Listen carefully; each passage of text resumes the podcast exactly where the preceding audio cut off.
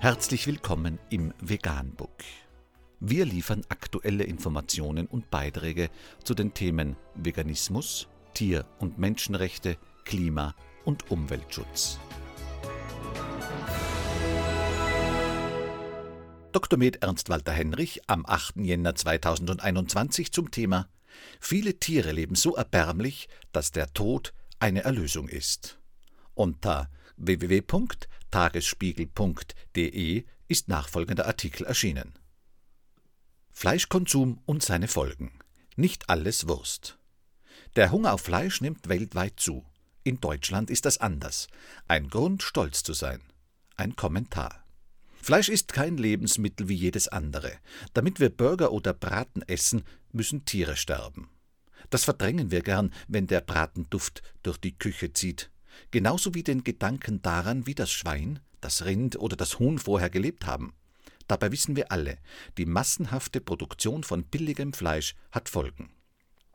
Viele Tiere leben so erbärmlich, dass der Tod eine Erlösung ist. Um Futter für die Milliarden Nutztiere auf aller Welt herbeizuschaffen, verschwinden Regenwälder. Stattdessen entstehen dort Sojaplantagen.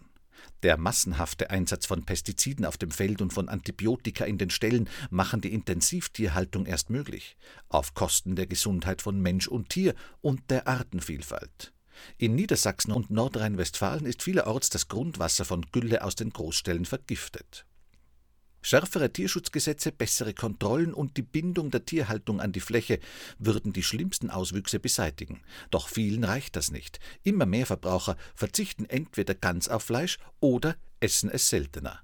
Das macht Hoffnung, denn eine Wende ist nur möglich, wenn alle mitziehen. Politik, Landwirte, Händler und Kunden, denen nicht alles Wurst ist.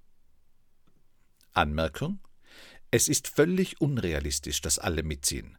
Nicht einmal die Mehrheit wird mitziehen. Schon immer waren die omnivoren und vegetarischen Tierausbeuter bereit, nicht nur die eigene Gesundheit, die Gesundheit ihrer Kinder, das Klima, die Umwelt zu ruinieren, Kinder und Erwachsene in Entwicklungsländer durch vorenthaltene Nahrung zu ermorden, sondern auch ihre eigenen Lebensgrundlagen der eigenen Fresssucht zu opfern.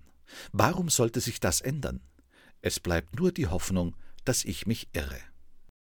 Vegan, die gesündeste Ernährung und ihre Auswirkungen auf Klima und Umwelt, Tier- und Menschenrechte.